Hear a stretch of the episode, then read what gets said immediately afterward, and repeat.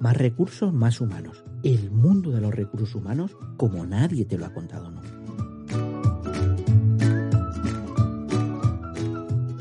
Capítulo 7. Los grandes errores que cometemos en el currículum.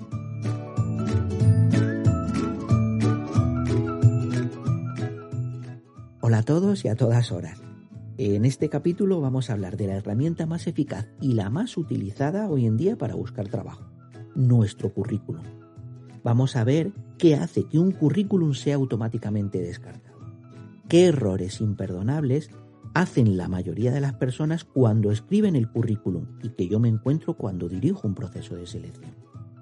Luego, volveremos a tener una sección para dar solución a todas aquellas preguntas que vosotros, mis oyentes, queréis hacerme Hal, mi asistente personal, me ayudará en esta sección. Hal, por favor.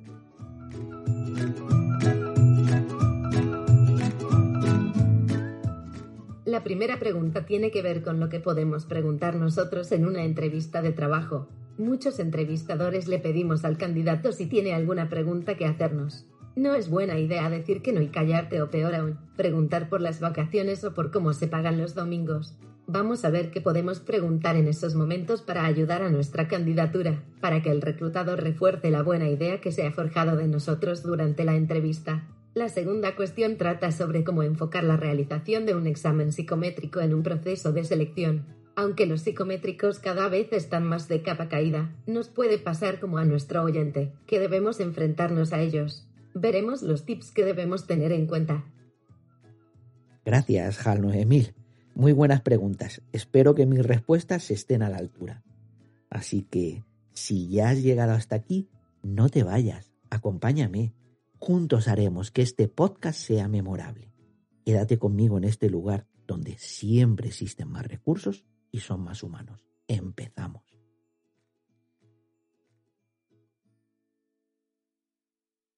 Los demás solo respetan a los que se respetan. Solo quieren a los que se quieren a sí mismos. Haz tu currículum como si lo estuvieras haciendo para la persona a la que más quieres, como si lo hicieras para la persona a la que más respetas del mundo. Enséñame con orgullo y pasión tu pasado, para que yo te pueda ayudar a construir tu futuro.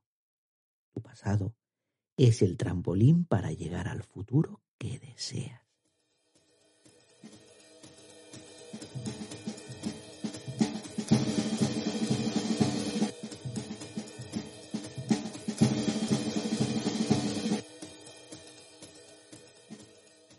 Cuando he intentado ayudar a algunas personas a encontrar un trabajo, muchas veces me he topado de bruces con la realidad, con la realización de un currículum 10. Me suelo encontrar dos tipos de currículum que están en los extremos de un continuo. De una parte, uno es un modelo de currículum de los 90, donde no existía este mare magnum de información y donde el modelo que se utilizaba era solo uno y estaba muy trillado son profesionales, ese currículum es de profesionales que lo utilizaron para buscar trabajo y que en 15 o 20 años no han tenido que volver a utilizarlo. Lo desempolvan, actualizan un poco su última experiencia. Son currículum donde lo más visual son ponerle estrellitas a los guiones de los listados de funciones o tareas, jugar con el tipo y tamaño de letra. Como son currículum que se hicieron hace varios años en un momento diferente del candidato, Muchos tienen mejor explicados sus estudios, sus hobbies, que su experiencia. Son los currículum, y perdonar por favor que yo les llamo de tipo notaría. Otro grupo, en el otro extremo del continuo, están los currículum infografías. En una sola página, todos visuales, muy llamativos a primera vista, con recorridos visuales muy extraños, se leen desde el centro, desde abajo, con barras de proceso gráficos diciendo que el trabajo en equipo o que el inglés lo tienen al 66% o incluso he llegado a ver velocímetros. Muchas veces, por ejemplo, encontrar el teléfono te lleva un minuto, donde la paleta de colores es impresionante, pero si los imprimes en blanco y negro son ilegibles porque ocupan todos los matices de la escala de grises son los currículum, perdonar, pero yo les llamo tipo Versace, muy recargados. Luego están los correctamente realizados, los que usan lo bueno de los dos extremos, los que enseñan la información de forma clara y estructurada, como hacen los currículum tipo notaría, y los que le dan un toque de diseño y vistosidad que añaden los currículum tipo Versace. Porque el gran error que tienen los currículum que están en los extremos es pensar que el currículum, cuando tú lo haces, lo haces para ti y que debe mostrar cómo eres. Y ese, desde mi punto de vista, es un error garrafal.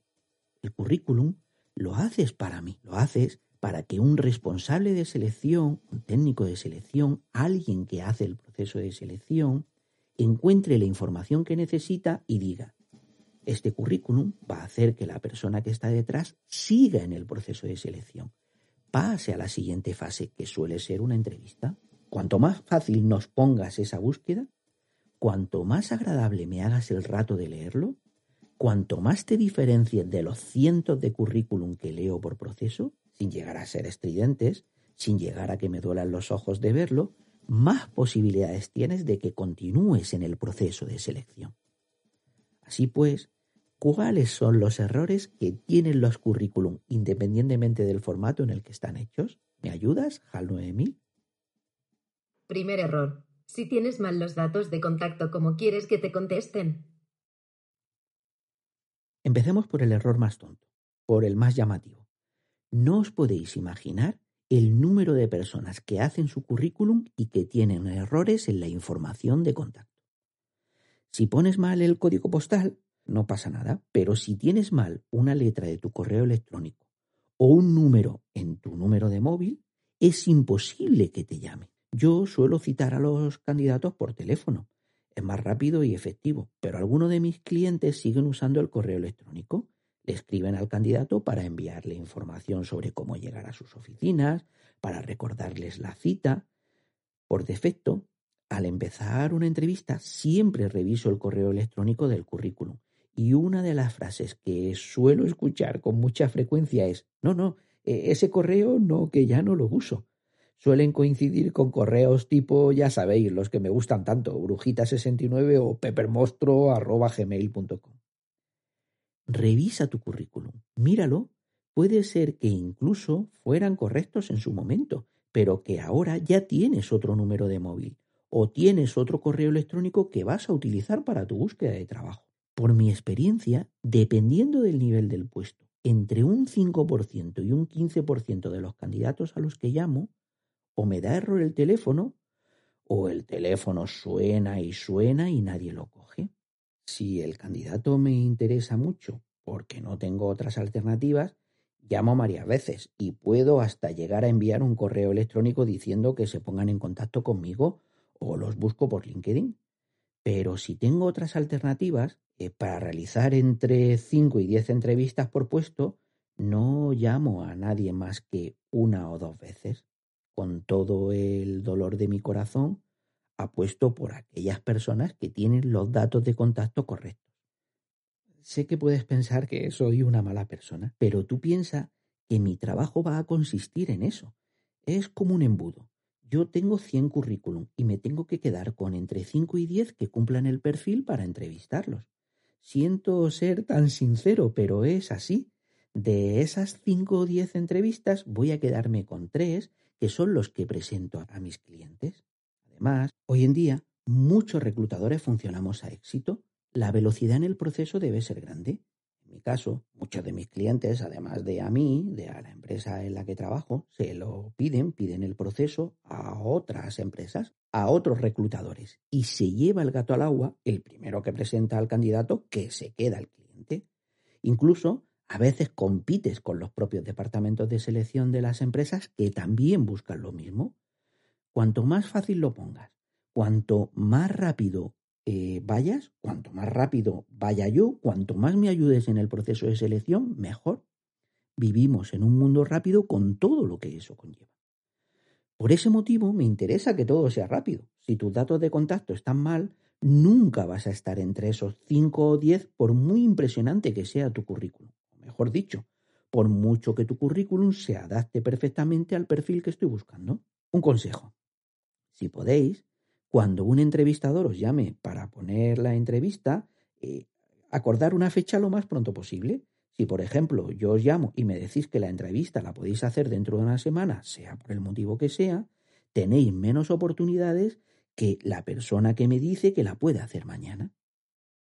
Segundo error. Faltas de ortografía. Poner experiencia con ese no genera tranquilidad en el entrevistador.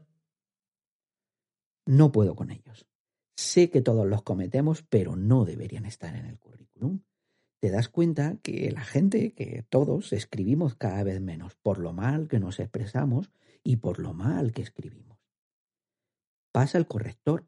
Si no lo has hecho en Word, copia el texto y pásalo.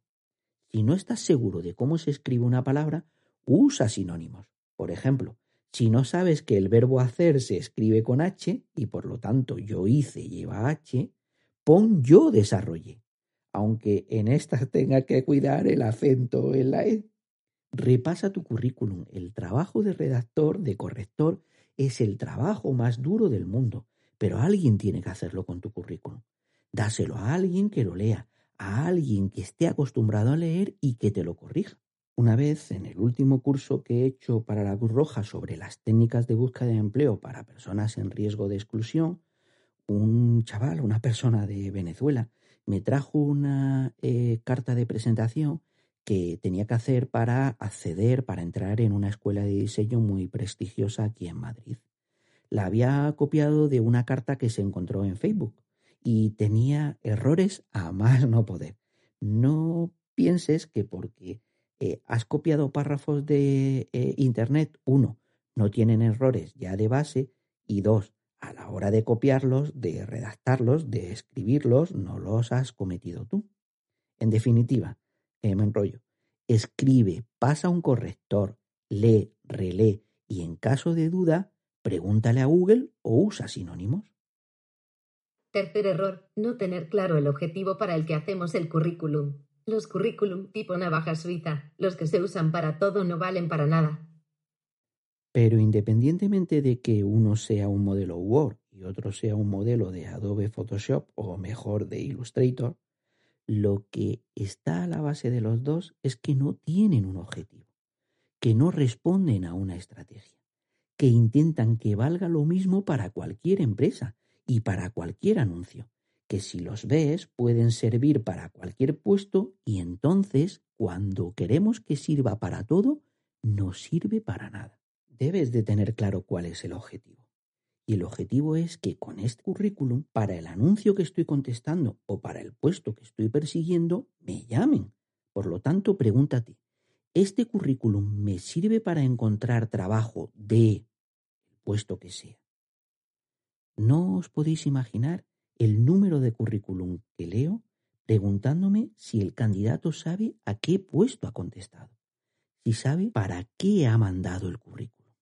Así pues, si tu currículum no tiene un objetivo, no tiene un apartado en un lugar predominante que diga qué quieres ser y por qué crees que eres la persona adecuada para ese puesto en concreto, tu currículum está perdiendo gran parte de su eficacia.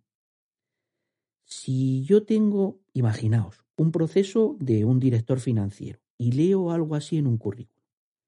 Mi objetivo profesional es desarrollar la función de director financiero. Para ello aporto mis más de 12 años de experiencia asumiendo puestos de responsabilidad en áreas financieras de empresas con ventas superiores a los 60 millones de euros.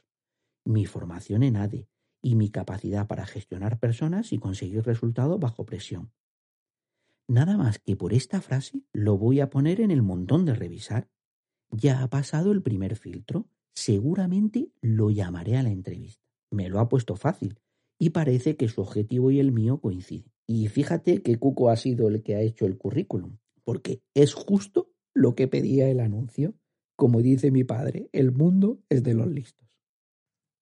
Cuarto error. Sé que soy muy pesada con este, pero ahora son una plaga. No se te ocurra hacer un currículum de diseño extremo, un currículum disruptivo. Más vale lo soso conocido que lo psicodélico por conocer. La creatividad debe estar siempre en valores medios, pero positivos. Me explico. Un currículum que sea duro de leer, mazacote, negro sobre blanco, con alguna negrita o algún bullet, que algún eh, simbolito de estos en los párrafos que parece que estás leyendo un capítulo de Guerra y Paz, pues no. Al contrario, un currículum que sea tan creativo, con tanto diseño y con tanta información visual que hace no puedas encontrar nada, pues tampoco. Hazlo visualmente vistoso, pero ten en cuenta que en dos páginas debe dar información útil. Un currículum de diseño va a hacer que me fije en él, pero además debe ser útil, debe serme útil. Ten en cuenta un punto. La mayoría de los reclutadores siempre hacemos este proceso. Recibimos las candidaturas. Si hemos pedido currículum, los revisamos en la pantalla, los abrimos en ordenador y si nos gustan, una vez te llamamos y ponemos una entrevista, lo imprimimos, lo pasamos a papel. Por lo tanto, debes de hacer que sea fácil de leer en la pantalla y en el papel. Y es diferente. En la pantalla se lee menos texto y se lee más lentamente. Si alguno de vosotros se ha pasado de leer libros en formato físico a formato digital, lo sabe. Se lee menos y retenemos menos información. Por lo tanto, es necesario tener un currículum con un diseño limpio, contemporáneo, organizado. Sí, claro que sí. Y en el diseño también meto el uso o no de columnas, el tamaño de la letra. Respecto al uso de las columnas, mi consejo es que use dos columnas. ¿Por qué? Porque una sola columna es más difícil de leer que dos. Si os fijáis, las revistas y los periódicos que quieren que su lectura sea fácil y agradable usan las columnas. Cualquier texto que se ponga en columnas parecerá más fácil de leer, más cómodo de leer. Por lo tanto, mi consejo es que vuestro currículum lo pongáis en dos columnas. Además, te ayudará a hacer párrafos cortos, ya que el hecho de meterlo en un espacio más pequeño, la mitad, te obligará a que tengas que condensar el texto para que un solo párrafo no ocupe toda la columna. Pero no solamente eso, te permite trabajar el concepto viñeta para destacar competencias, idiomas, proyectos, datos de contacto, que puedes ponerlos en lugares visualmente muy atractivos dentro del currículum, pero en formato de pequeños cuadros dentro de las columnas. Otro punto a tener en cuenta sería el tamaño de la letra. Mi consejo es que nunca sea inferior a 11 puntos.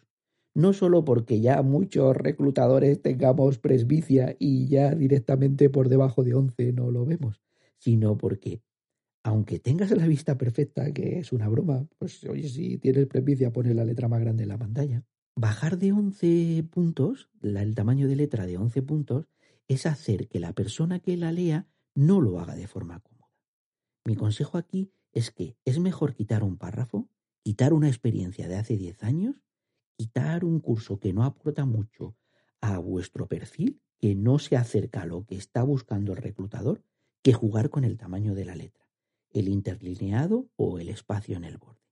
Es mucho mejor poner algo que sea lo que el seleccionador está buscando y que sea agradable de leer, que intentar meter todo lo que hemos hecho, todo lo que hemos estudiado, para hacer que el seleccionador se sienta abrumado. Y para finalizar este punto, y respecto a la combinación de colores, existe mucha literatura al respecto. El uso del azul se liga a la acción y a la limpieza y a la frescura, el rojo al rigor, el calor, la pasión. Muchas veces se dice que el rojo debería estar ligado a las finanzas y al derecho, el amarillo a la alegría, y a la amistad, el verde a la naturaleza, a la esperanza, a la estabilidad, a la calma, el naranja la creatividad. Cuando mires los colores, piensa en dos temas. Uno, existen muchas posibilidades de que acaben impreso en blanco y negro. Por lo tanto, igual el amarillo se ve muy bonito, pero cuando lo imprimes es ilegible. Dos, sé pícaro. Si vas a utilizar los colores, usa el color corporativo de la empresa a la que mandas el currículum.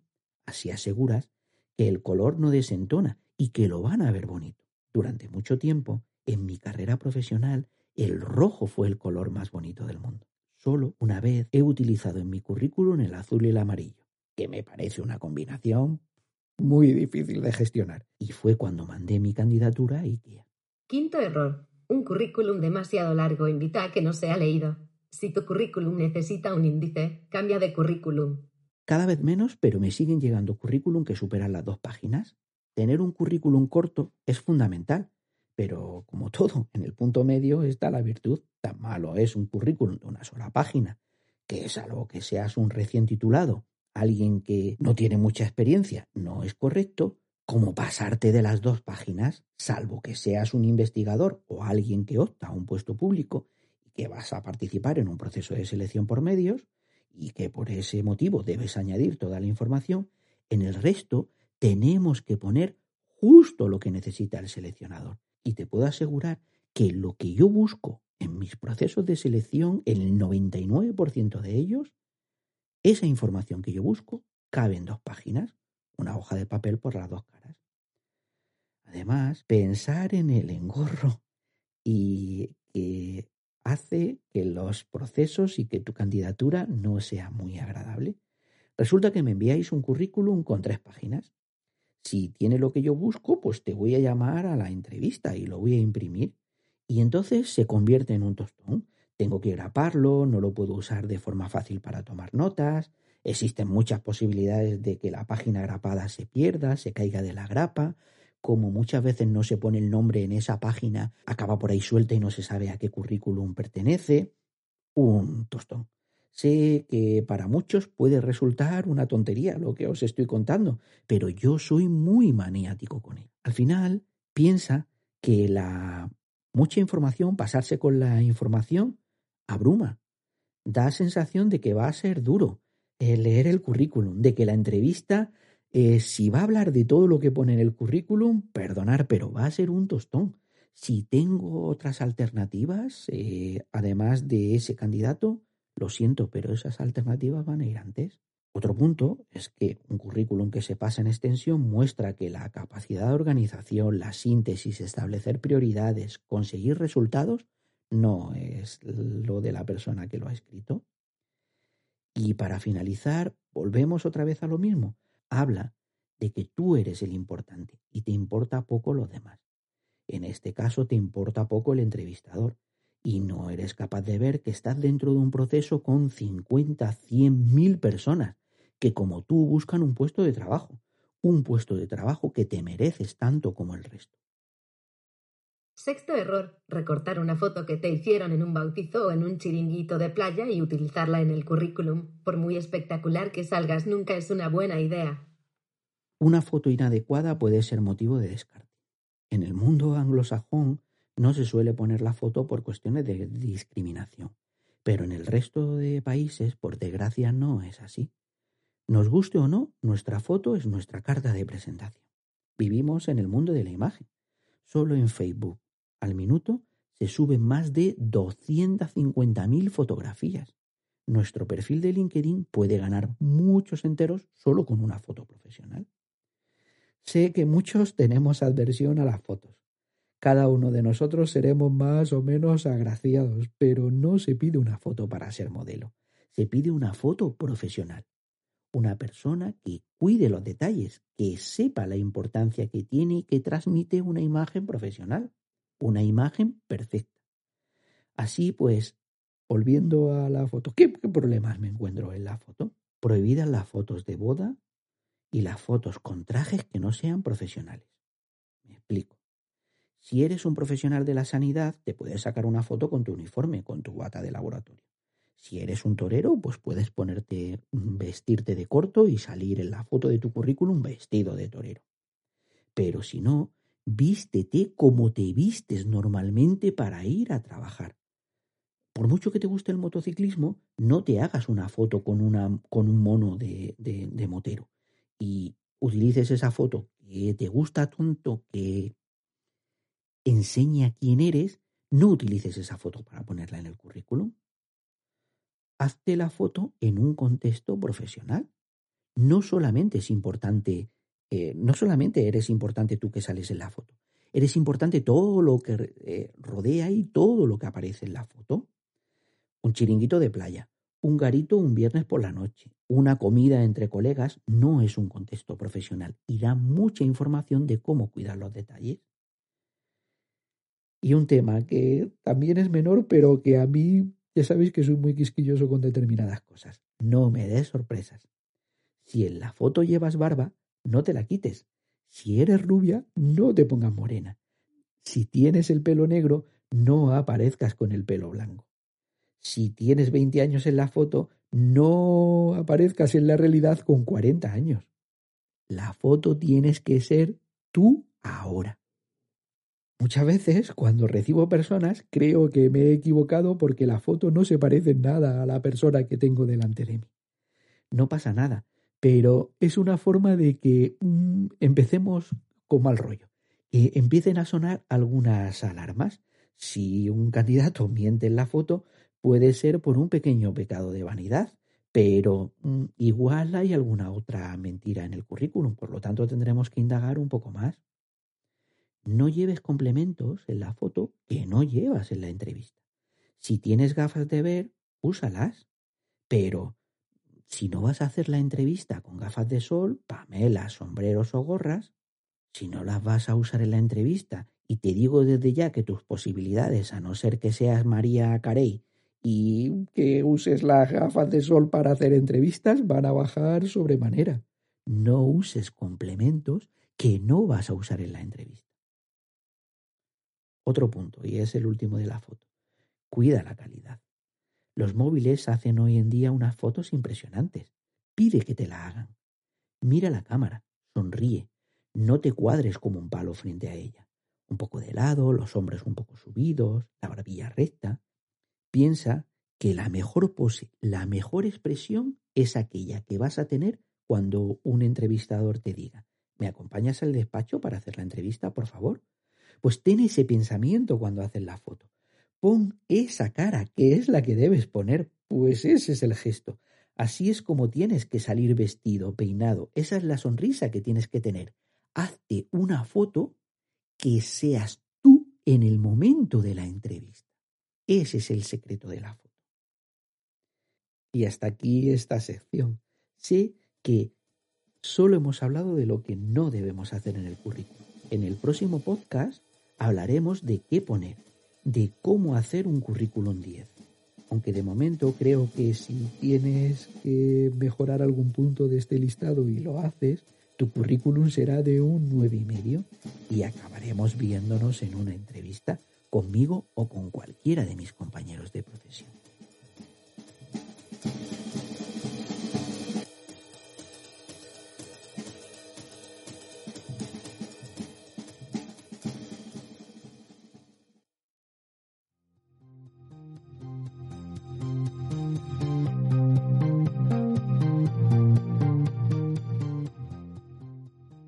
Vamos a empezar con la sección donde vuestras preguntas, vuestras inquietudes son las protagonistas. Si tenéis alguna, yo me comprometo a contestarlas guardando la debida confidencialidad. Mi correo es gregorio.lopez.selección.gmail.com Todo en minúscula y sin acentos.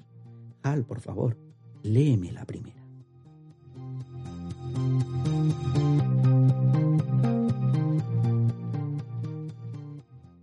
Por supuesto, líder preponderante. Hola, Gregorio. Me encanta tu podcast. A veces me haces pensar y otras me haces reír. Me ha pasado que en alguna entrevista al finalizar, el entrevistador me dice si yo quiero preguntarle algo. Me pongo nerviosa y acabo preguntando cosas sobre las vacaciones o sobre el horario que sé que no son adecuadas. ¿Qué preguntas me recomiendas que haga? Fin del mensaje.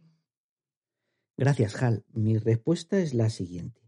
La mayoría de las personas, y reconozco que a mí me ha pasado como candidato alguna vez, es que nos quedamos en blanco en esta situación. Todo iba genial, has hablado, hemos hablado sobre nuestras experiencias, sobre nuestras expectativas, sobre nuestras habilidades, sobre nuestros intereses, y resulta que lo difícil no era eso, era el momento en el que se nos permite preguntar a nosotros.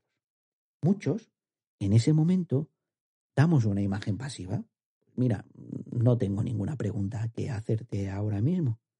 O incluso podemos dar una imagen que no es la que queremos. Pues mira, sí, aprovecho que me das la oportunidad para preguntarte, ¿aquí las vacaciones son de julio a finales de agosto o también puedo coger vacaciones a mediados de septiembre? Lo que está detrás de todo esto es que no hemos preparado correctamente la entrevista. Creíamos que con adaptar el currículum y ser nosotros mismos en la entrevista íbamos desobrados y no es así. No la hemos preparado. No hace mucho leí que existe una estrategia que se basa en usar una o varias de estas cuatro Cs. Ya sabéis que nos gusta mucho este tipo de cosas a los psicólogos. Entonces, hay una estrategia que se basa en seguir una de estas cuatro Cs. Conectar, cultura corporativa, compañía, conversación de final. Vamos a ver cada una de ellas. Conectar con el entrevistador, preguntar su punto de vista sobre la compañía o sobre él como compañero. Por ejemplo, la primera C, la de conectar, una pregunta sería, muy bien, mira, si tengo una duda. Tú, eh, como trabajador de esta empresa, ¿cómo describirías trabajar para ella? Para ti, ¿qué es lo que más te gusta de trabajar aquí? ¿Cuánto tiempo hace que trabajas para esta empresa? ¿Cómo la describirías como compañía? ¿Existe una evaluación del desempeño, planes de carrera, detección de potencial en esta empresa? ¿Y a ti te gusta el sistema? El truco se basa en preguntar algo sobre el entrevistador y su relación de la empresa. Da igual que el entrevistador sea externo o interno. El truco está en aprovechar la respuesta que te da el entrevistador para venderte. ¿Lo vemos con un ejemplo concreto que queda más claro? Por ejemplo, Hal, vamos a jugar. Haz de entrevistador. Muy bien, pues creo que tengo todo lo que necesito para analizar tu candidatura. ¿Quieres tú preguntarme algo? Sí, eh, tengo una pregunta. ¿Cómo es trabajar para más recursos más humanos? Pues es una buena pregunta. Somos una empresa pequeña, con muchas ganas y mucha ilusión. Cada día es una aventura. Ayer preparas un podcast, hoy das una charla, mañana ayudas a un candidato que está perdido. Es estresante pero muy emocionante. Me encanta. Es justo lo que busco. Un sitio donde puedo dar todo lo que sé hacer, que sea emocionante y muy exigente. Me gusta mucho lo que me has dicho. La segunda C. Cultura corporativa la cultura relacionada con el éxito. Ejemplos de preguntas de esta C, de la cultura corporativa. Por ejemplo, de todas las personas que has contratado, ¿cuál ha sido la persona que ha tenido más éxito y por qué? ¿Cómo son los directivos de esta empresa? ¿Qué se espera de las nuevas incorporaciones? ¿Qué es lo que más se valora en los excelentes trabajadores, en las personas con éxito dentro de esta empresa? Hal, por favor. ¿Hacemos el mismo juego? ¿Me vuelves a hacer una pregunta y la vemos con un ejemplo? Muy bien, pues creo que tengo todo lo que necesito para analizar tu candidatura. ¿Quieres tú preguntarme algo? Sí, tengo una pregunta que hacerte. ¿Cómo son las personas que tienen éxito en más recursos más humanos? Pues es una buena pregunta. Son personas que están dispuestas, que no tienen miedo a equivocarse y a crecer, que quieren dar lo mejor de sí mismos y se preocupan por los demás. Me encanta. Es justo lo que busco. Un sitio donde valoren todo lo que sé hacer, que sea emocionante y muy exigente. Me gusta mucho lo que me has dicho. ¿Veis? Utilizo una respuesta para vender mi eh, habilidad, para vender mi interés por el puesto, para vender que yo soy la persona adecuada. La tercera C, la relacionada con la compañía. En esta C se pueden preguntar sobre objetivos o desafíos, sobre algo que hayas leído interesante. Normalmente el CEO o los directivos de la empresa solo hablan de lo que le preocupa a la empresa. Pregunta por ello. Serían las preguntas del tipo ¿qué? Ejemplos. ¿Qué objetivos tenéis este año? ¿O qué líneas estratégicas tiene la compañía eh, a corto plazo, dónde tenéis ahora mismo el foco puesto. El otro día leí algo que dijo vuestro CEO y que me pareció importante. ¿Qué estáis haciendo para lo que sea? porque ahora os estáis expandiendo por... ¿Volvemos a verlo con un ejemplo? Hal, ¿me ayudas? Muy bien, pues creo que tengo todo lo que necesito para analizar tu candidatura. ¿Quieres tú preguntarme algo?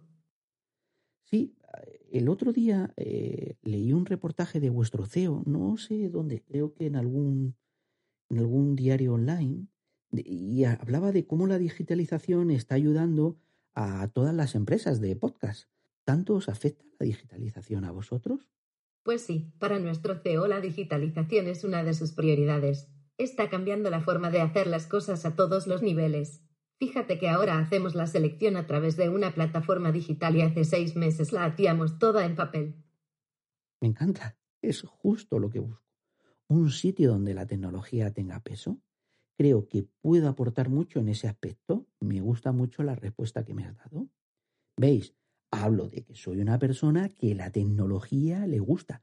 Si en el puesto que están buscando la tecnología tiene peso, es algo importante, he vendido más mi candidatura. He utilizado la pregunta para vender aquellos aspectos que considero que son importantes. Vemos la cuarta C, la conversación del final. Desde mi punto de vista, esta es la más complicada, sobre todo en ciertos aspectos. Puedes preguntar, por ejemplo, sobre el proceso si el reclutador no te ha dicho nada. Por ejemplo, pues sí, tengo una pregunta. ¿Cuáles van a ser los siguientes pasos en el proceso de selección? O incluso ya, y en este caso sería una pregunta de nivel pro, ver eh, qué puedes hacer más dentro del proceso de selección, dentro de lo ético y legal, por ejemplo. ¿Puedo preparar algo sobre algún punto en concreto que os ayude a tomar una decisión? Has hablado mucho, por ejemplo, sobre planes de formación. Puedo preparar una pequeña presentación sobre cómo enfocaría un plan de formación para un tema concreto y te lo puedo enviar para que lo tengáis en cuenta. Aquí te la juegas. Si te dicen que sí, tienes que hacer, porque te has comprometido.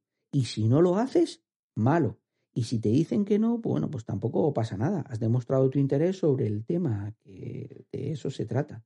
Así pues, Independientemente del modelo que utilices, de cualquiera de las cuatro Cs que utilices, el truco no es preguntar para saber tú. El truco es preguntar para que sepan más de ti, para que seas el candidato que van a tener que decirle sí o sí empiezas a trabajar con nosotros.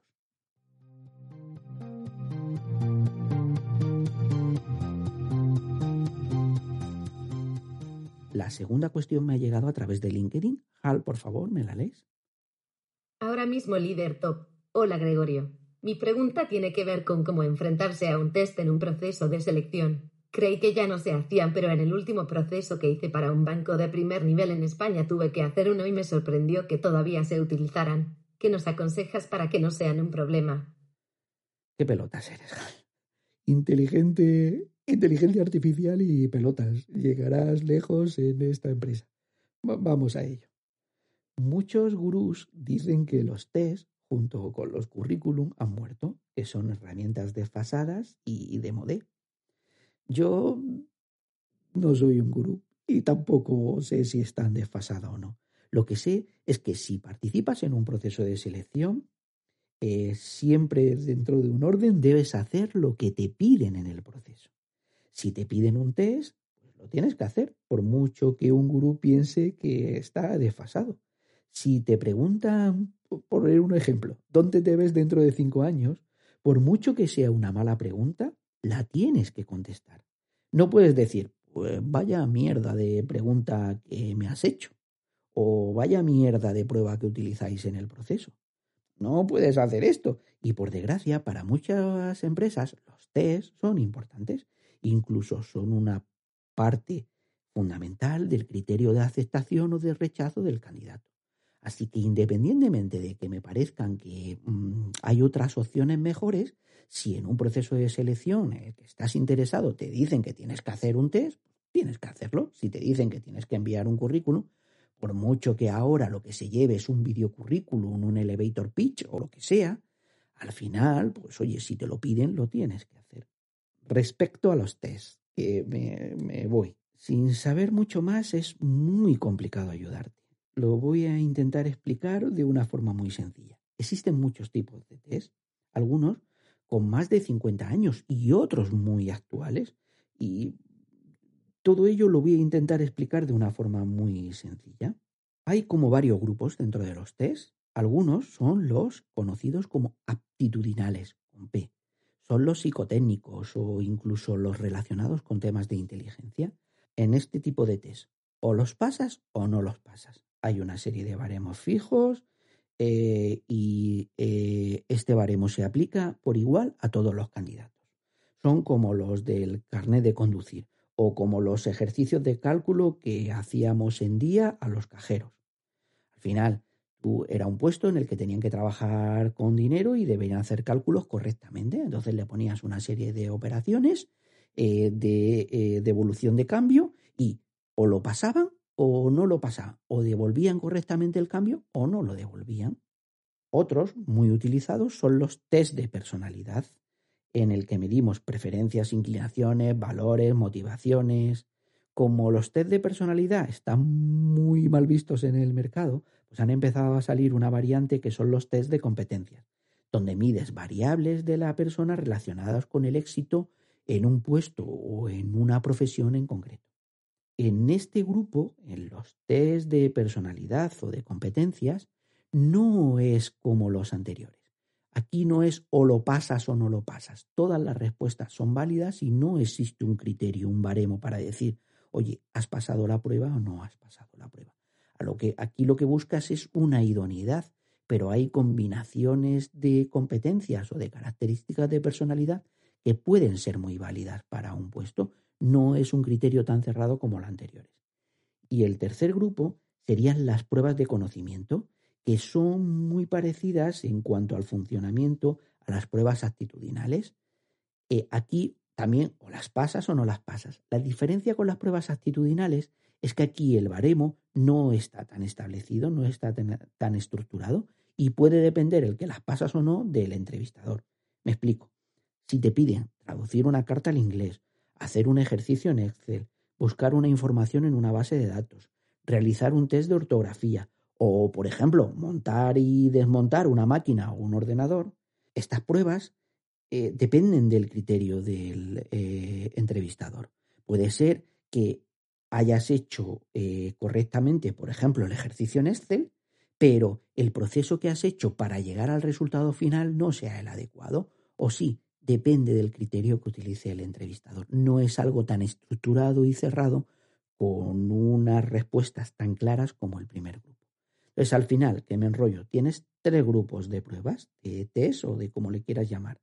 Las actitudinales, incluidas eh, aquí todo lo que tiene que ver con ejercicios de cálculo, eh, psicotécnicos, inteligencia, luego todo lo que tiene que ver con los test de personalidad, y aquí también incluyo los test de competencias que en algunos puestos se han puesto tan de moda, y luego están todo lo que tiene que ver con pruebas de conocimientos concretos relacionados con el puesto.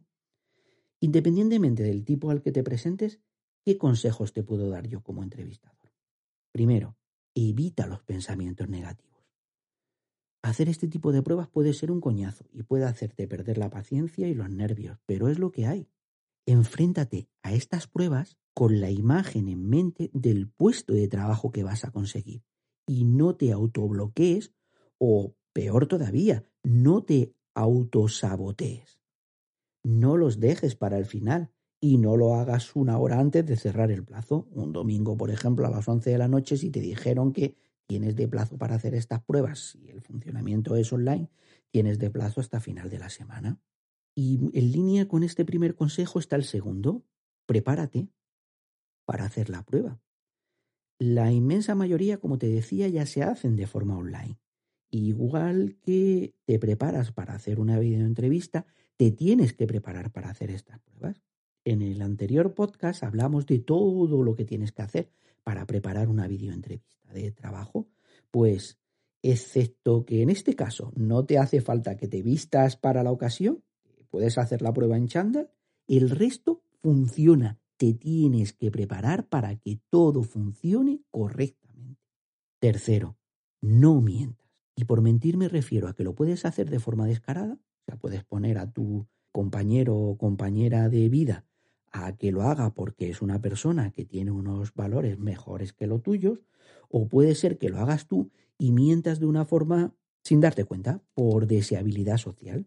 Contestes pensando en lo que tú piensas que es mejor y no realmente en lo que piensas o elegirías si hicieras la prueba sin tener en mente a nadie. El hecho es que todos los test tienen una escala de sinceridad que mide la coherencia a la hora de contestar. Piensa que, por ejemplo, en un test de personalidad no existen respuestas buenas o malas, pero puede ser descartado por no ser sincero. Pon lo que piensas. Mi consejo, no le des vueltas. Lee, entiende y responde. Y luego, cuando hayas respondido, no cambies la respuesta. No vuelvas nunca hacia atrás. Cuarto, es tan importante como el punto anterior. Dedica tiempo a leer las instrucciones. Son tan importantes que para asegurarlo, que para asegurar que realmente se entiende lo que se tiene que hacer, cuando se aplican presencialmente, siempre se leen las instrucciones en voz alta. Léelas, entiende las preguntas. Nuestra tendencia natural es a contestar rápidamente. Leemos en diagonal, o en cuanto creemos que sabemos lo que tenemos que hacer, dejamos de leer. Gran parte de los errores, muchas veces, no están en no saber, está en no saber lo que tenemos que hacer. Este punto es fundamental. Entiende bien la prueba. Si es un psicotécnico, muchas veces se permiten preguntas en blanco. Si es así, pasa de las que nos de sepas no les dediques tiempo a aquellas preguntas que son más difíciles y estás dejando de contestar preguntas fáciles porque estás consumiendo el tiempo en las que no vas a contestar. Si no es así y tienes que contestarlas todas, pues contéstalas, pero entiende cómo funciona la prueba. Lee muy bien las instrucciones. Quinto, no tomes nada para tranquilizarte, legal o ilegal. Los nervios son buenos siempre que estén bien enfocados. Si tomas algo que baja tu nivel de activación, vas a dar una puntuación peor que si lo haces nervioso. Aprende a manejar ese nivel y a que te ayude a ser productivo, a ser efectivo. Está demostrado científicamente que la gente que toma algo antes de estas pruebas saca peores puntuaciones, saca eh, niveles de incoherencia alto en estas pruebas no tomes nada. Así pues, en resumen, sé tú mismo, prepárate, no mientas, no tomes nada, entiende bien lo que se te pide, no tiene más secreto.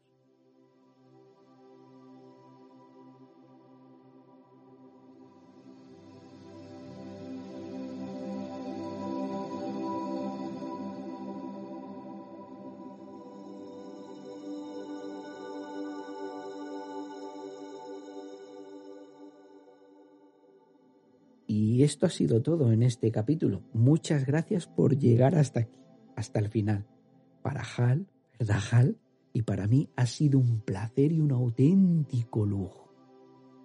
Gracias a las dos personas que me han hecho llegar sus dudas a través de las cuales he intentado dar un poco de luz sobre cómo funciona el mercado laboral y cómo funcionan las áreas de recursos humanos.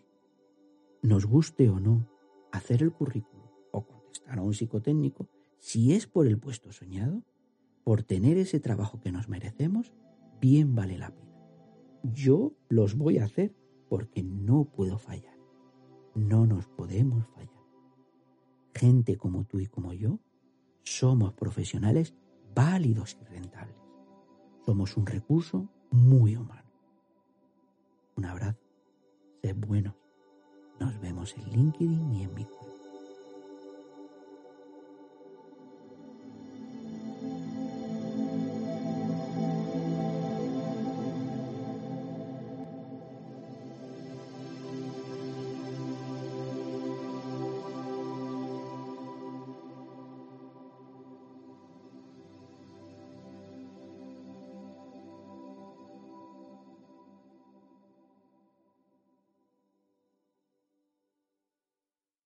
Es más recursos, más humanos, el lado humano del departamento más humano de la empresa. Hasta el próximo capítulo.